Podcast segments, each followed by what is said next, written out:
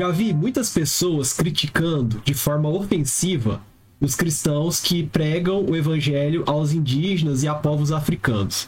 Como podemos defender a verdade da nossa fé para esse tipo de gente? Para quem? Para quem prega desse jeito ou para os indígenas? Pro... Eu é? acho que a questão é contra, em relação ao relativismo cultural, né? Por exemplo, preservação Sim. da cultura indígena, quando junto da evangelização vem a colonização é, civilizacional ocidental. Uhum. Preservação da cultura versus imposição do cristianismo, algo assim de uma perspectiva missiológica, que aí a gente já está entrando dentro da área da apologética na missiologia, já é, já é outro, é outro ponto, do qual aí a gente já sempre fala de livros, né? É, a Missão de Deus, do Christopher Wright, se não leu, tem que ler, para a turma que está aí.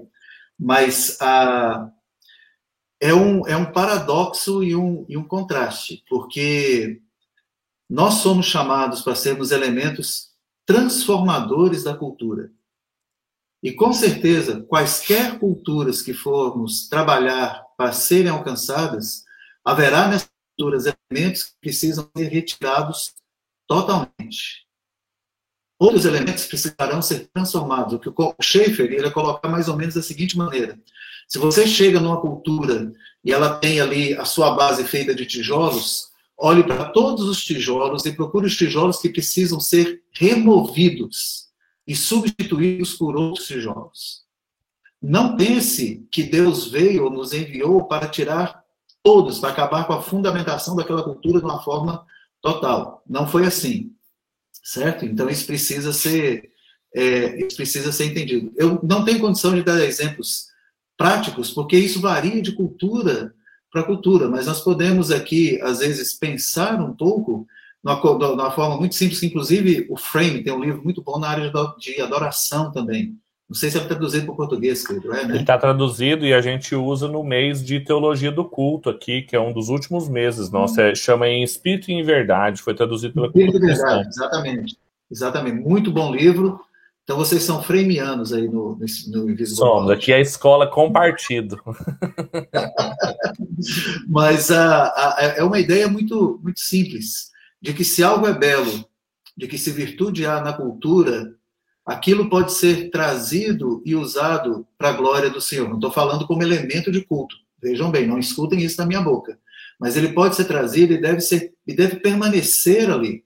Se aqueles indígenas, durante uma época, faziam suas danças animistas para cultos, para os espíritos e tudo mais, essas danças elas podem ser é, redimidas, resgatadas para que isso possa ser usado para o, o, propósito de adoração a Deus. Da onde que vem esse princípio?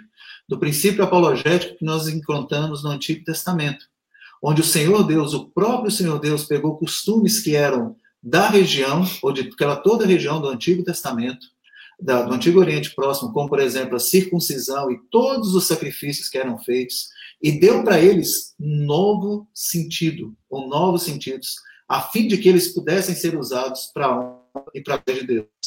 Diferente de pegar um, um, um, irmão nosso na África ou numa tribo da Amazônia e colocá-lo de terno e gravata para pregar no domingo, porque isso ou esse é um modelo. Tá certo que eu usei aqui uma coisa bem discrepante, mas só para entender o que, que significa essa desculturalização quando a gente pensa na cultura indígena, por exemplo, ela, ela é um microcosmo também, um outro paradigma do que acontece também na nossa cultura.